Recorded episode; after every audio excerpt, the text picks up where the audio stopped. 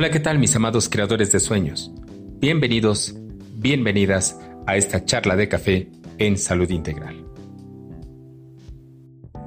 Estamos en la época de plantearnos nuevos retos, nuevas metas, nuevos objetivos, nuevos propósitos. Por eso es que el día de hoy te quiero dar algunas sugerencias para que tu propósito tenga mucha fuerza y mucho más elementos que te permitan poder llevarlo a cabo durante todo este tiempo. Empezaré por decirte que propósito es la determinación firme de hacer algo. Así es que si ya tienes tu propósito definido, te pregunto, ¿hay determinación? ¿Hay firmeza? ¿Hay entusiasmo? Esto es algo que tienes que tomar muy en cuenta. Ahora, aún no tienes tu propósito definido, dos sugerencias que te pueden ayudar bastante a encontrar un propósito.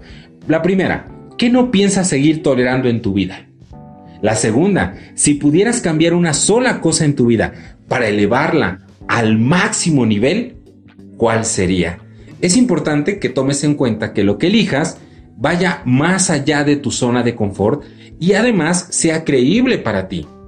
Que le des forma. ¿Cuándo va a pasar? Ponle fecha, ponle números. Eso también te va a permitir eh, tener una idea muy clara hacia dónde te estás dirigiendo, que sea demostrable, que tú puedas ver los resultados, que sea integrador. Identifica en qué ayuda este propósito a todas las personas que te rodean y muy importante también qué área de tu vida va a crecer a partir de este propósito.